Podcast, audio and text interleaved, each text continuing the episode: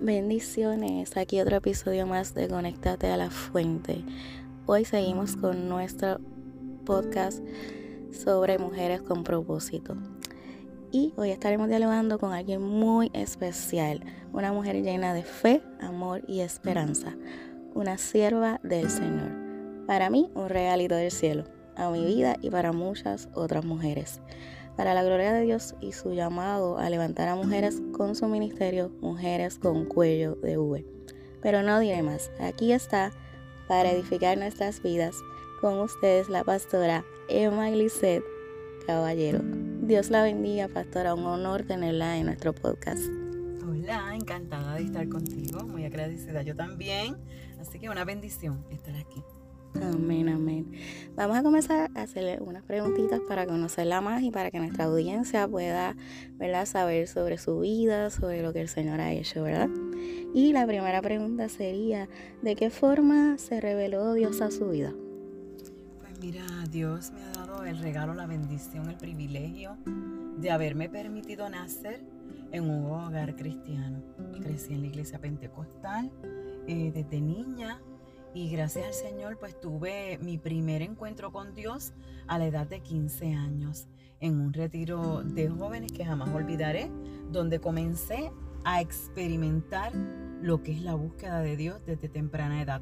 Aunque ya a los 12 años mi abuelo me había regalado mi primera Biblia y ya comenzaba a leerla, pero ese despertar comenzó en mí a esos de los 15 años. Amén, qué hermoso, ¿verdad? Que el Señor siempre eh, pone personas en nuestro camino para que nosotros lleguemos al propósito que Él quiere, ¿verdad que sí? Sí, en medio de mi orfandad, Dios permitió que creciera en un hogar cristiano, eh, ¿verdad? Mi madre muere a mis, cuando yo tenía ocho años y quedé con los abuelos, pero mis abuelos eran bien pentecostales, así que le tengo que dar gracias a Dios por esa línea, esa raíz y semilla que provocó en mí el que yo sea quien soy hoy. Y aunque en el crecimiento uno tiene periodos donde uno se aparta de Dios, donde uno es rebelde o no es como debe de ser, Dios siempre le sale a uno al encuentro mientras uno se mantenga buscando de su presencia, buscando de su fuente. Y entonces ya cuando llegué a la edad adulta, pues a eso de más o menos el año 1996 específicamente, comenzó en mi vida un proceso de tener una relación mayor con Dios. Así que eso es resumido lo que me ha pasado en mi caminar con Cristo. hermoso, de verdad que sí. ¿Y cómo entendió cuál era el propósito que Dios tenía para con usted? ¿En qué momento, eh, verdad, el Señor pues la tocó para, hacer lo que está haciendo para en este momento? Pues mira, para eso del año 1999 específicamente, tuve una experiencia donde Dios me mostraba el por qué se había llevado a mi madre a mi edad de 8 años. Era como un momento donde Dios estaba sanándome, haciéndome mostrar, ¿verdad? Haciéndome ver a mí que mi madre era un ángel que había tenido el propósito de traer a la tierra tres instrumentos con propósito, que son mis hermanos y yo. En ese momento pude empezar a sanar esas tristezas y ese vacío que aún adulta estaba en mí por la ausencia de mi madre. Y una noche tengo el sueño que se vio en unas letras gigantes, unas palabras en negro como si estuvieran en un lugar blanco y decía pacto de misericordia. Cuando tuve esa experiencia, yo creía que yo iba a tener un hogar para niños y me dirigí hacia eso, hacia prepararme para tener un hogar para niños huérfanos, maltratados o abandonados y que yo le pudiera brindar hogar porque yo sé lo que es rodar y necesitar un hogar. Pero más sin embargo, Dios no permitió que yo tuviera ese hogar. Se presentaron diferentes situaciones, diferentes circunstancias que eso no, no fue posible. Y entonces en la universidad, cuando vuelvo ya de adulta a la universidad a completar mis estudios, un día caminando por el pasillo, yo sentí, yo dije, yo no voy a ser secretaria. Mi propósito es ser trabajadora social. Mi propósito verdadero es ayudar a otros. Y así me dirigí así a prepararme para ayudar a otros y para el año más o menos así como el mismo 96 donde Dios empezó a tratar conmigo, empecé a reunirme con mis amigas. Y ya en el 99 hice la primera actividad de mujeres en mi casa, acompañada por otra amiga. Y Dios empezó a mover mis caminos hacia esa unidad y compartir con amigas.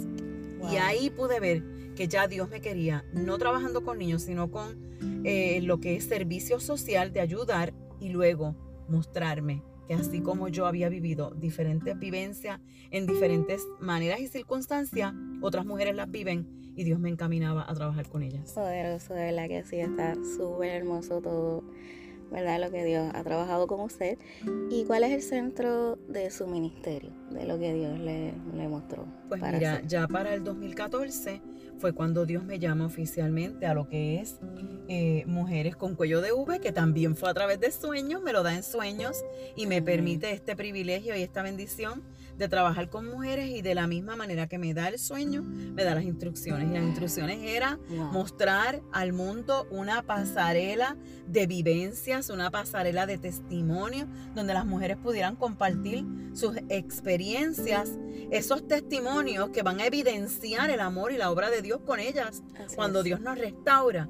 Y entonces ahí se, se fue cobrando más forma. Lo que yo hacía con Entre Amigas cobra forma con Mujeres con Cuello de V para brindar una bendición especial en eventos y actividades donde trabajamos el testimonio y la restauración de la mujer, evangelizando el corazón de la mujer para que sea restaurada. Está hermoso, de verdad que sí, está poderoso.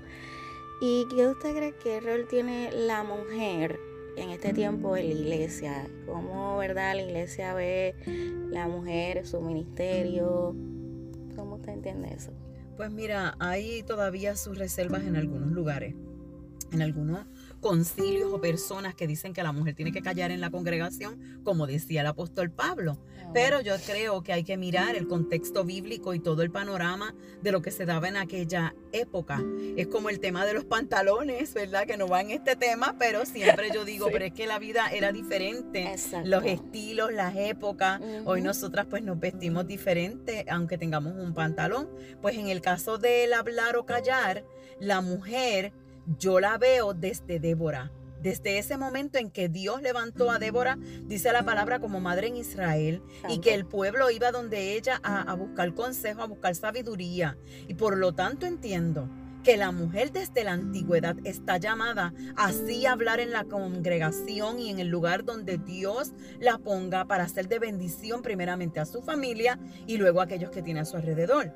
La mujer, dice la palabra, la mujer rodeará al varón. La mujer a través de Eva vemos que está hecha de la costilla del hombre para rodear a la familia, para cubrir. Por lo tanto, el rol, el ministerio de la mujer es un ministerio así mismo como Dios la creó, como ayuda idónea, como mujer que equipa, que abraza, que apoya a la familia y levanta a la familia. Por lo tanto, tengo que mirar en la antigüedad a Débora y en el Nuevo Testamento ver a la samaritana, que aún pudiendo haber sido juzgada por su pasado o porque era samaritana o porque la mujer se tiene que callar, ella corrió a contar a otros que Cristo le había dado agua de vida, que la había encontrado, que le había hablado de quién era ella. Por lo tanto, a través de ella yo puedo entender que sí, Dios llamó mujeres y que incluso el mismo Pablo saludaba a la hermana Febe, a Priscila y a todas esas mujeres que acompañaban el ministerio. Así, que el rol de la mujer en el mundo de hoy es poderoso y tiene que ser bien, bien valorado porque somos esencia clave en medio de la restauración de la familia. Hermoso, eso es así, Dios es bueno, Dios nos llamó, Dios nos llamó y más en este tiempo, ¿verdad? A veces nosotros las mujeres hacemos cosas que los hombres no, no se atreven, ¿verdad que sí? Eh, defina empoder, empoderamiento en este tiempo. Usted sabe que empoderamiento ahora todo lo han tergiversado.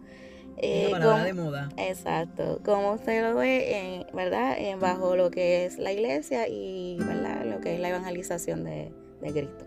Pues mira, eh, la palabra empoderamiento viene de, de poder, de tú buscar ese poder y posicionarte en ese poder. Pero una mujer de Dios se tiene que parar en reconocer que en Cristo está el poder. Si yo veo que en Cristo está el poder y Él habita en mí, yo voy a ser esa mujer sabia, esa mujer prudente, esa mujer que va a edificar, no que va a querer dominar ni competir con el hombre, porque en el mundo podemos ver esta palabra como, ay, tú tienes igualdad.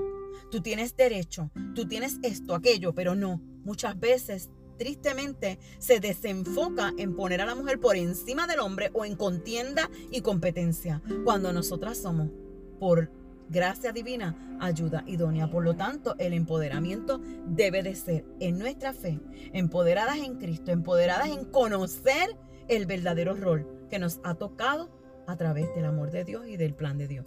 Amén. Uh, eso es así. Poderoso.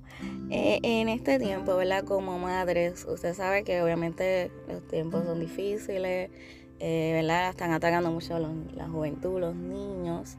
Y como iglesia que somos, como, ¿verdad? Como su ministerio con mujeres de cuello de V, ¿qué herramientas o alternativas usted le da a las madres para, ¿verdad? Llevar y encaminar a sus hijos en este tiempo. Pues mira, primeramente entiendo que la palabra dice instruye al niño en su camino y aun cuando fuere viejo no se apartará de él. Aún vemos gente adulta apartándose del Señor, pero sabemos que la semilla se planta desde la niñez. Por lo tanto, yo lo que le exhorto a las madres, lo que pudiera recomendar es que siempre se tengan momentos de oración y de palabra en el hogar.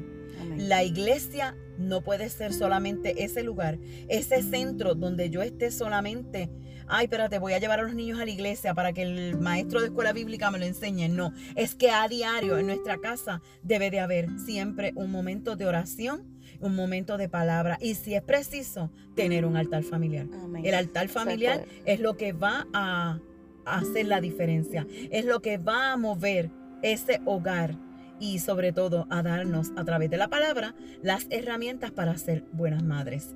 La palabra dice no pongas en ira a tus hijos y a veces se dan tantas situaciones con peleas, con contiendas, vemos las cosas diferentes, los niños están creciendo terribles y solamente seremos sabias y seremos mujeres justas y ecuánimes a través de la palabra y es teniendo la palabra de Dios en nuestra vida continuamente, una y otra vez. amén, amén. Me estoy gozando. Espero que ustedes también, amada audiencia. Y por último, ¿verdad? Eh, vamos a hacer la pregunta a nuestra amada pastora y ¿qué le recomienda a nuestra audiencia para lograr una verdadera y auténtica conexión con la fuente de vida eterna?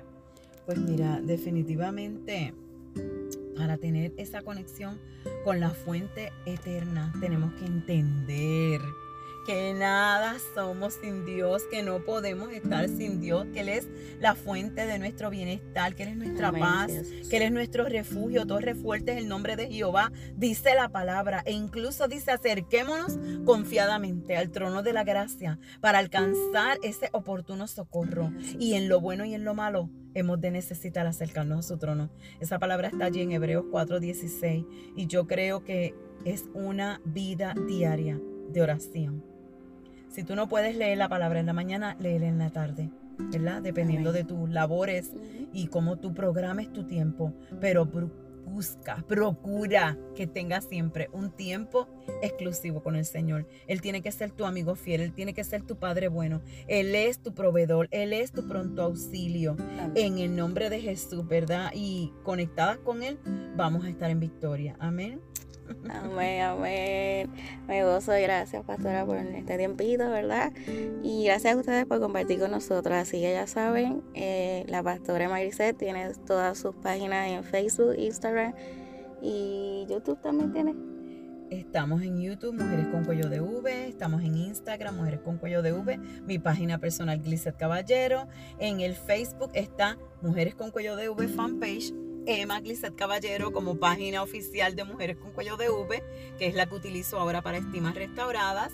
Eh, Caballero es mi página personal también en Facebook y obviamente tengo un blog de Mujeres con Cuello de V y el podcast de a la ruta de mis pensamientos. Eh, ahora pronto, si Dios lo permite, voy a comenzar un nuevo podcast con Estimas Restauradas. Ay, qué tremendo. Se lo recomendamos full, Estimas Restauradas. Ok, amada audiencia, así que los queremos y muchas bendiciones y gracias por estar conectados con nosotros y lo más importante, conectados con la fuente. Hasta la próxima. Bendiciones.